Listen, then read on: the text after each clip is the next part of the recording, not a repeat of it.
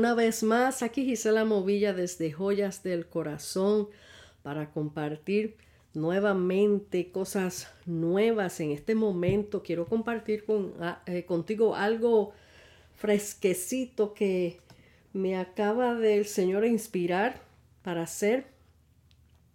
Y se llama Un regalo del cielo. Y es un tipo, te lo voy a leer, es un tipo alegoría, pero vas a saber de qué se trata. Es, es lindo y después compartiremos un poquito más. Un regalo del cielo. Qué misterio tan maravilloso vino de un lugar especial, lugar que nadie puede manchar con el odio o el dolor. Tres se pusieron de acuerdo a enviarme un regalo, regalo sumamente caro, sobrenatural y eterno.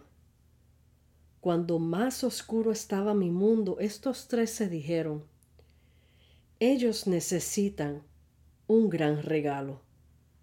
Hubo silencio por un momento hasta que uno dijo, Padre, envíame a mí, yo quiero ir. El consolador dijo, ok, yo te enviaré, yo mismo te llevaré. Te posaré como semilla en un vientre puro sin mancha. Hablaré y anunciaré de tu llegada. El reino fue conmovido, todo se preparó con gran gozo y, y anticipo a esta despedida temporal. Te harás de carne, huesos, sentirás hambre, dolor, llorarás y serás alimentado por un ser dispuesta a negarse a sí misma por ti. Una cosa te diré, hijo mío, muchos no te recibirán como lo que eres, porque sus expectativas son otras, expectativas muy limitadas a nuestro mundo sobrenatural. Serás rechazado, burlado. Nacerás en un lugar frío, sucio. Tus huéspedes serán las vacas, ovejas, cabritos, entre otros animales de esos que tú creaste. El Hijo dice, hágase tu voluntad. Padre, ¿puedo irme ya? Sí, hijo, ya todo está listo. ¿Estás listo? Estamos orgullosos de que quiera ser ese regalo para la humanidad. Ellos te necesitan. Pon tu corona en tu trono. Despójate de todo lo que tienes aquí, solo por un momento. Ahora, con el soplo de mi espíritu, serás transportado. Este es el diálogo del Padre, del Hijo, Jesús y su Espíritu Santo todo planificaron, todo planificado al detalle, tu hermoso regalo, tú que me escuchas, todo fue planificado al detalle. Un regalo eterno, lleno de amor, paz, pero guerrero, que vino a tu rescate.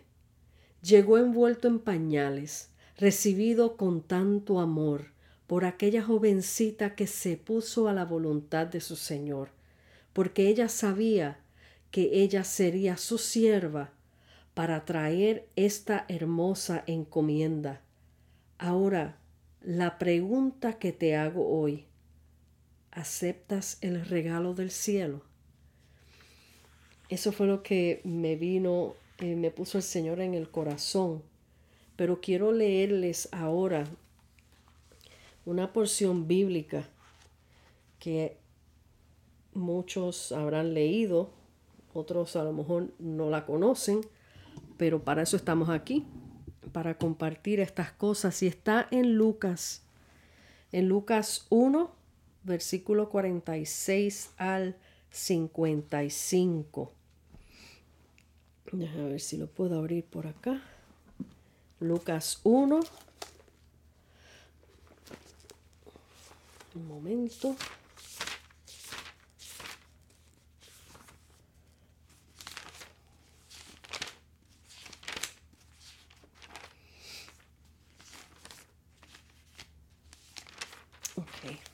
Lucas 1 del versículo 46 al, dije al 55. Ok.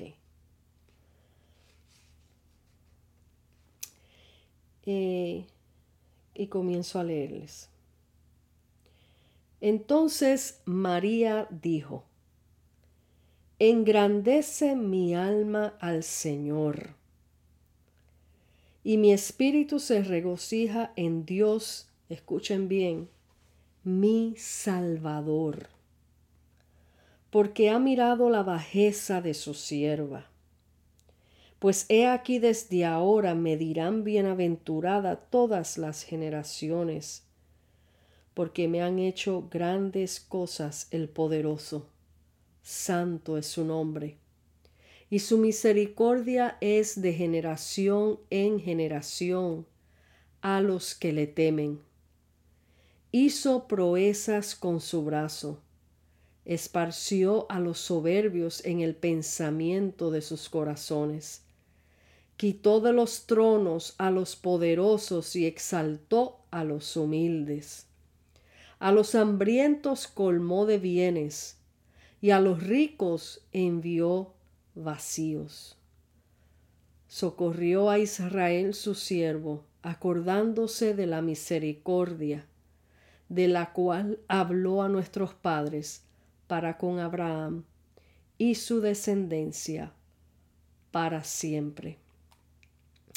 Qué maravilla. Este es el Magnificat, lo que se llama el Magnificat, la oración, el cántico que hizo María a, a su Dios.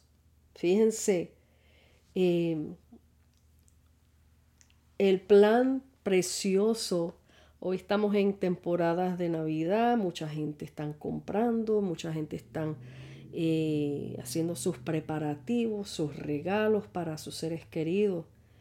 Pero todas estas cosas surgieron por este evento del regalo del cielo. Y quizás eh, muchos no entiendan la verdadera relación que hay de estos tiempos de Navidad a, a lo que la gente, a lo que está hablando la palabra. El Señor nos envió un regalo que no, que no tiene precio que no podemos pagar. Así como lo escribí como esta, como esta alegoría,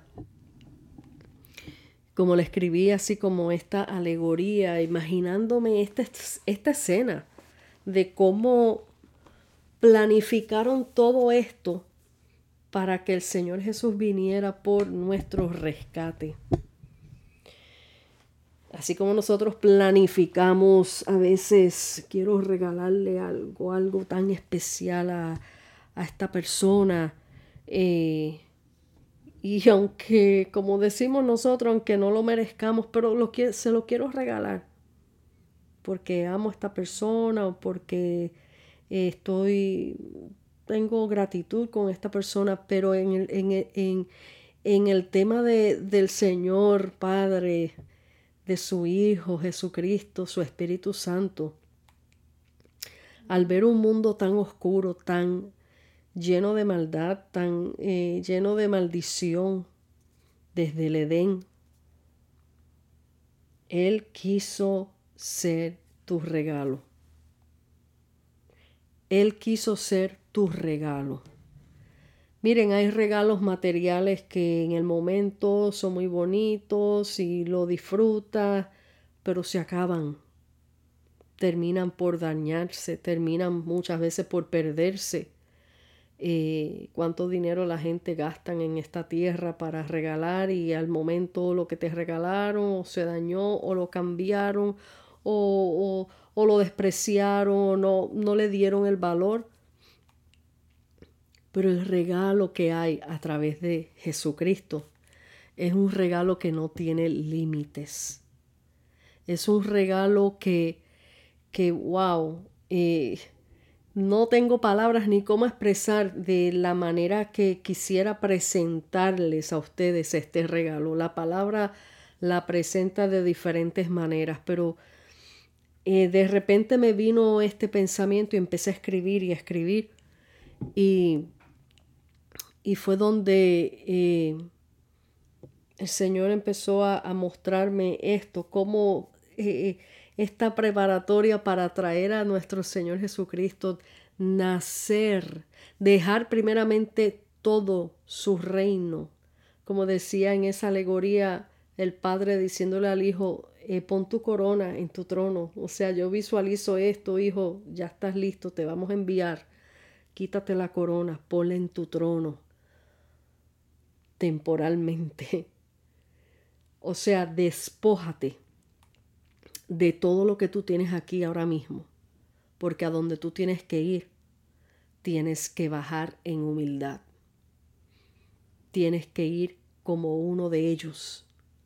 Tienes que presentarte como uno de ellos. Tienes que bajar como una semilla para que esa semilla empiece a crecer en ese vientre esto, cuando nosotros pensamos en esto y lo visualizamos, es, es mucho más de, de lo que nosotros estamos acostumbrados a escuchar todos los días, todo, perdón, todos los años en las fechas de Navidad que dan el mismo sermón y nació el Hijo, nació Jesús en un pesebre. No, es mucho más. es mucho más. A veces tenemos que hacer un alto y meditar en este suceso lo que él tuvo que dejar. Hay un himno viejo que dice, tú dejaste tu trono y corona por mí. Tú dejaste tu trono y corona por mí. Usted póngase en esa, en esa visión. Si usted aquí en esta tierra tuviera trono, corona, tuviera todas esas riquezas, y le dijeran, perdón, y le dijeran, quítate la corona, quítate toda la ropa y vete para allá a trabajar con los hombres. O te dijeran, vete a, a las manos allá y a, a, trabajar con aquella gente que están levantando una iglesita. Tú vas a dejar todo eso aquí en la tierra. Nadie va a querer soltar las riquezas, porque todo el mundo está con esa hambre de riqueza y de querer tener y de querer ser bien visto. Mas, sin embargo, el que lo tenía todo y el que lo tiene todo dejó trono, corona, un reino completo, un reino eterno, con sus ángeles, con todas sus maravillas, lo dejó por ti y por mí vino a posar en ese vientre que Dios escogió un vientre limpio, puro, de una jovencita, de una virgencita que no había sido aún tocada por ningún hombre, por, por, nada, no había sido casada. Porque como Dios es santo, su Hijo es santo, tenía que posar en un vientre que estaba puro, que estaba puro. Y esa es la, la, la forma que el Señor quiso hacer y utilizar para traer al Señor Jesús como un regalo hacia nosotros. Pero lo que les quería enfocar es en este magnificar, es que María fue un instrumento de Dios para cumplir ese evento y ese propósito. Y ella misma en esta porción de la palabra reconoce, reconoce, se humilla y reconoce a su Señor, como lo dice la palabra. Reconoce a su Dios. Ella en ningún momento se fue por encima de él. Ella en ningún momento se tomó atributos por encima de él. Ella se humilló y se sometió al plan de Dios porque respetamos eh, eh, como decimos, respetamos este asunto de lo que, cómo Dios lo quiso hacer a través de esta sierva, de esta jovencita en aquel, en aquel momento, pero el plan de Dios se cumplió porque ella dispuso en humildad su voluntad a su Señor, a su Señor. Y el centro de todo este evento fue el Señor Jesús. Y vuelvo y les leo otra vez para que entiendan que ella misma está reconociendo que ella es una sierva. Aquí ella dice, eh, era en, estábamos leyendo en, en Lucas, en Lucas, este, espérense que se me perdió esto aquí, un momento en Lucas 1, versículo 46, del 46, pero voy a leerle más arribita para confirmar un, momento más, eh, un poco más. Eh, cuando ella está hablando aquí, cuando fue a visitar a su, fue a visitar a Elizabeth, eh, que Elizabeth, eso era la señal que le dio el ángel de que Elizabeth iba a estar, eh, su parienta iba a estar embarazada. Esa era la señal de que esto era plan de Dios.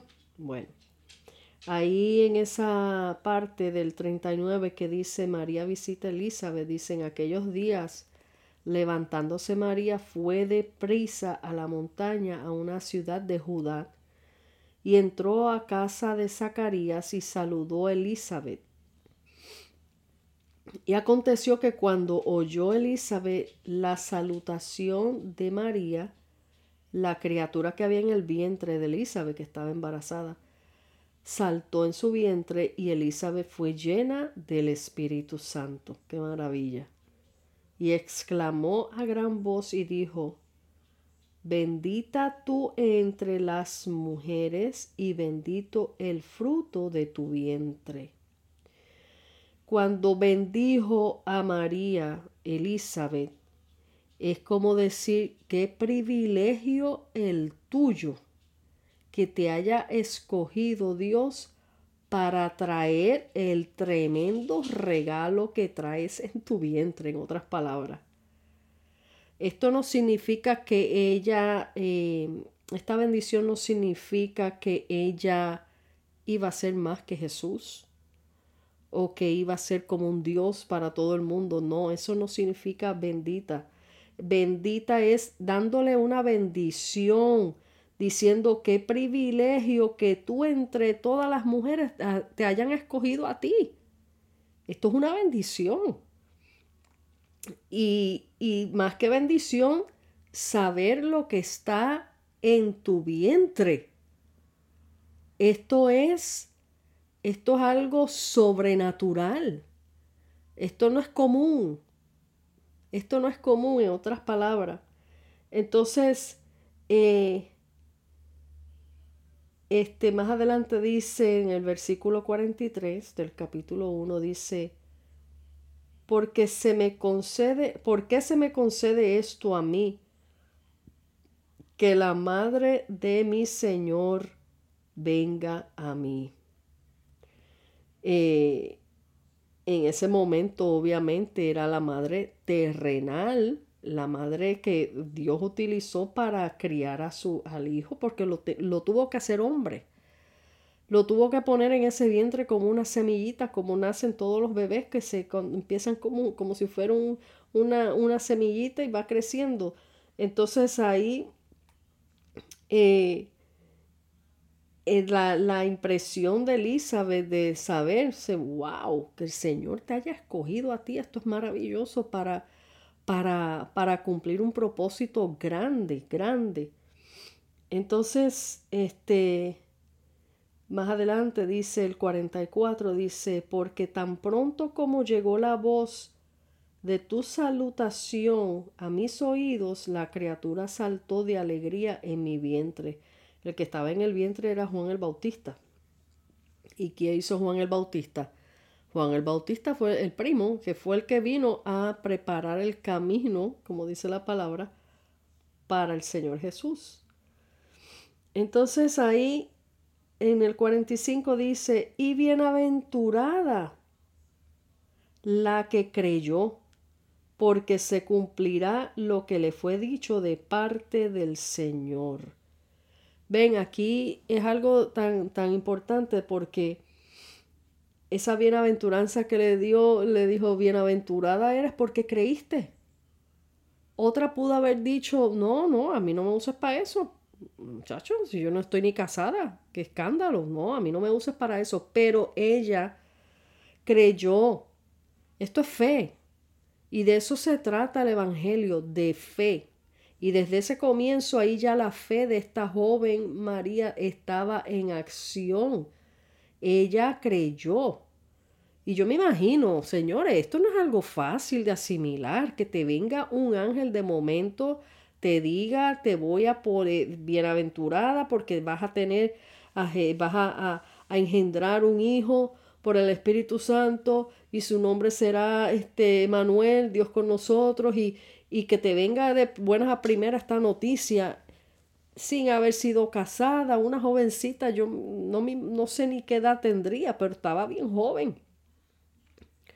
Eh, ¿Y tú creer eso? Eso no es cosa fácil para uno creer eh, en, en, nuestra humanidad. Es algo sobrenatural, porque ella misma le dijo, pero si es que yo no conozco varón, ¿cómo va a ser esto? Y ahí el ángel le habló y le, explicó, le dio todas las instrucciones. Así que ella se dispuso como su sierva para que la voluntad de Dios Padre se cumpliera para salvación de todos nosotros, incluyéndola a ella. Escuchen, salvación de la humanidad y la salvación de la humanidad estaba incluyéndola a ella. Qué maravilla. Gloria a Dios. Y de ahí entonces fue donde María empezó a exaltar al Señor y empezó a darle este cántico. Engrandece mi alma al Señor. Cuando tú dices la palabra Señor, eso es que Él es tu dueño.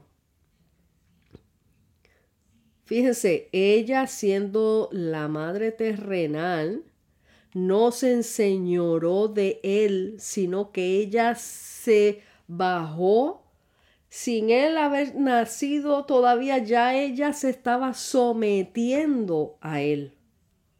Ya ella se había humillado y se había puesto a su disposición como su sierva. Ella prestó su cuerpo como su sierva para darle la entrada al Señor Jesús a esta tierra.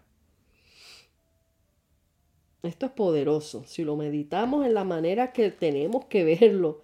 Engrandece mi alma. Ella engrandeció al Señor en esa alabanza. Ella lo exaltó. Ella lo puso por encima de todo. Por encima de todo. Ella se quedó allá abajo. Ella lo puso a él por encima de todo. Y mi espíritu, dice el versículo 47, se regocija en mi Dios en mi Dios, entendiendo ella, entendiendo ella que ella le pertenecía a su Dios, que ese era su Dios. Ella no era Dios juntamente con él. Ella era su sierva y ella engrandeció y su espíritu se regocijaba y le decía, mi espíritu se regocija en Dios mi Salvador. Ahí ella está reconociendo que Él vino a salvarla a ella también. Aleluya. Que vino a salvarla a ella también. Tú no vas a decir mi Salvador si tú no necesitas salvación.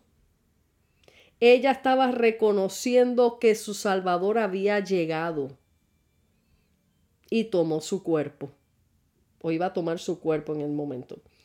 Porque ha mirado la bajeza, y miren, miren esto, es que eh, yo no sé cómo la gente no puede entender esto, pero dice, porque ha mirado la bajeza de su sierva. O sea, ella se reconoció en su humanidad, lo que ella era como ser humano ante su creador. O sea, decir, yo no merezco esta postura, pero tú te has fijado en mí, que soy cuerpo, que, que soy imperfecta, mas sin embargo quisiste en tu misericordia escogerme a mí, en otras palabras porque ha mirado la bajeza, en el versículo 48, ha mirado la bajeza de su sierva. Eh, pues, pues aquí, desde ahora me dirán bienaventurada, o sea, y ella reconoció, aún yo sin merecerte, tú me escogiste, y muchas y muchos me llamarán bienaventurada, o sea, bienaventurada es que, ven, que, Qué privilegio que tú hayas sido eh, eh, el conducto que Dios escogió para venir a esta tierra. Y eso se va a seguir repitiendo en la historia de generación en generación.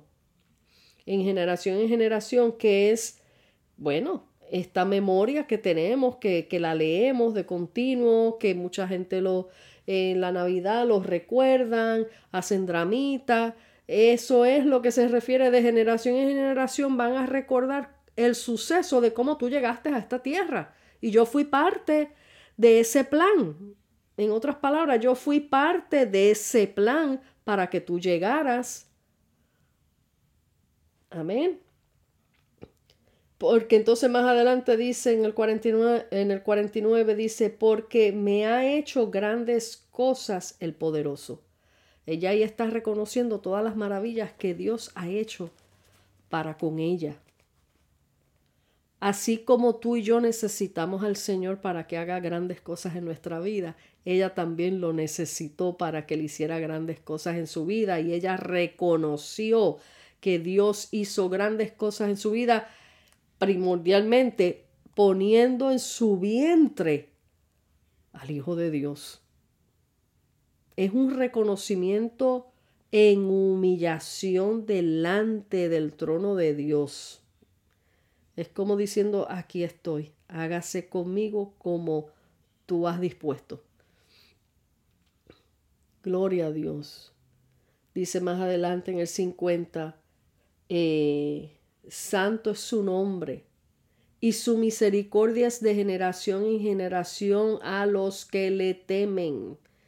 Aquí está la clave. A los que temen al Señor, eh, su misericordia es de generación en generación.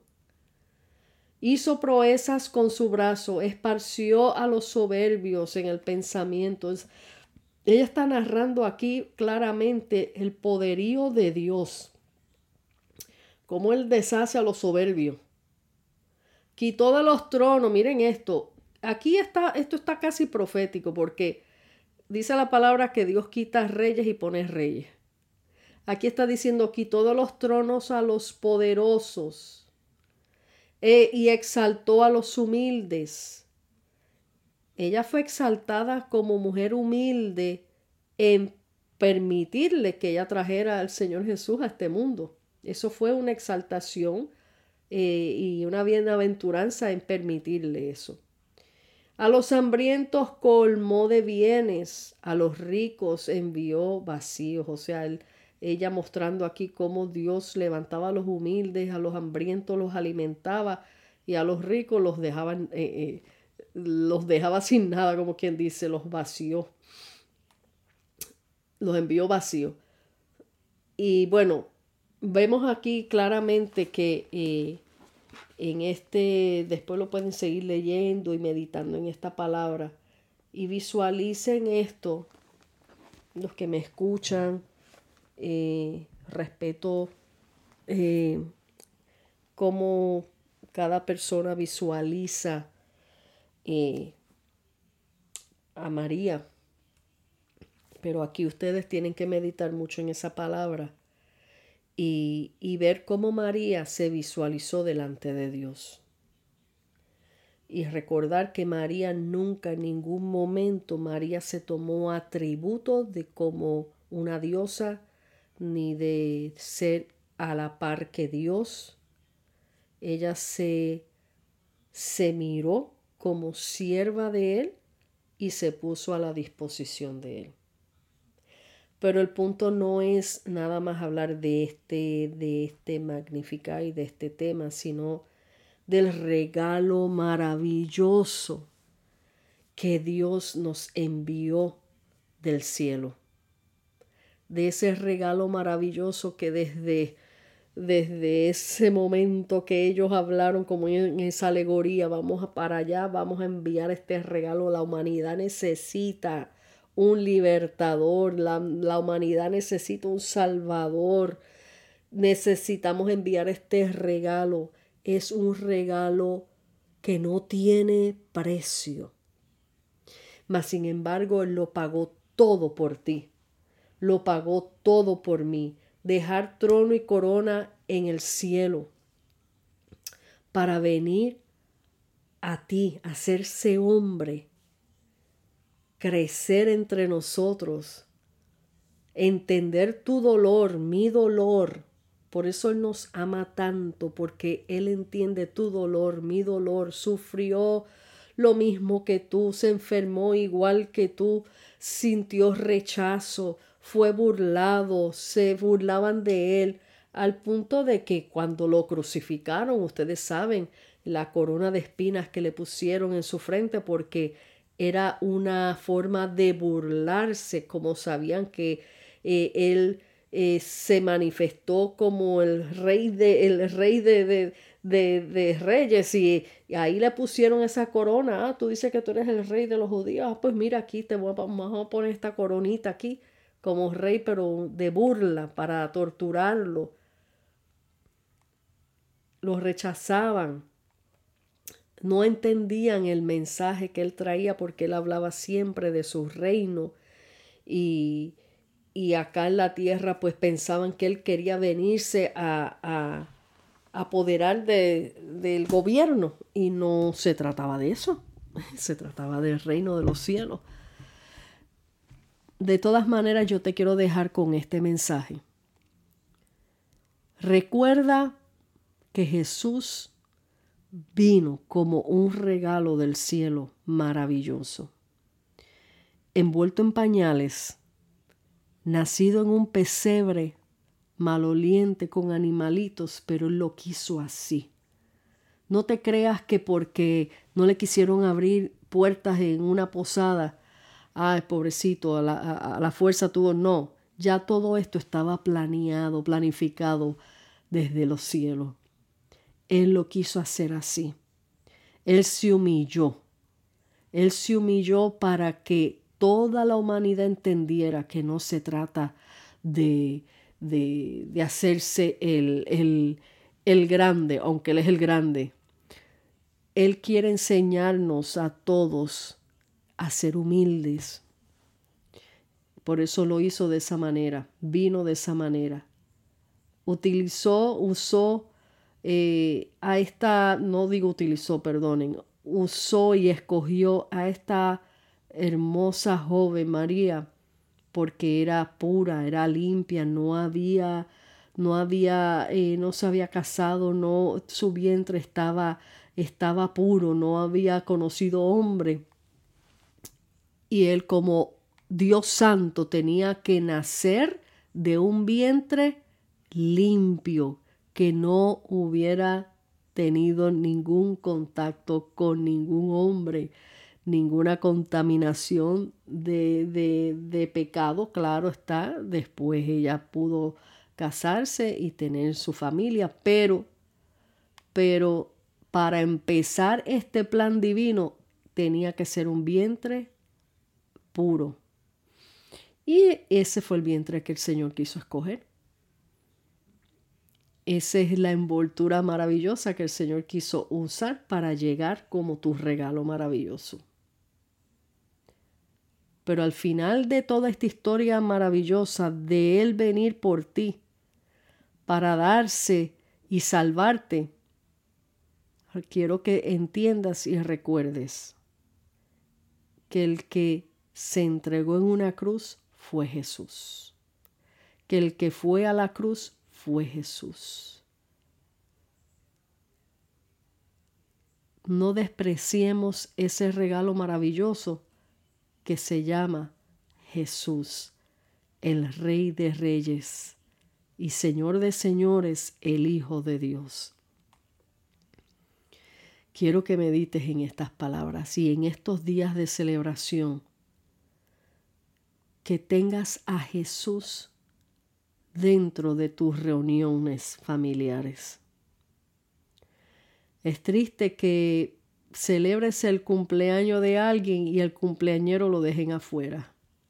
Y aunque no tenemos una fecha fija para celebrar esta fiesta de nacimiento de Él, pero se conmemora que Cristo sea el centro de estos días y que sea el centro de tu vida siempre. Que la Navidad no es nada más en diciembre, cuando Cristo nace en tu corazón. Siempre vas a celebrar una Navidad eterna con Él. Así que espero que este mensaje haya tocado tu vida y que puedas visualizar ese gran regalo y apreciar ese gran regalo que es nuestro Señor Jesucristo. Dios te bendiga, Dios te guarde. Aquí te deja tu amiga y hermana en Cristo, Gisela Movilla, desde Joyas del Corazón. Hasta la próxima.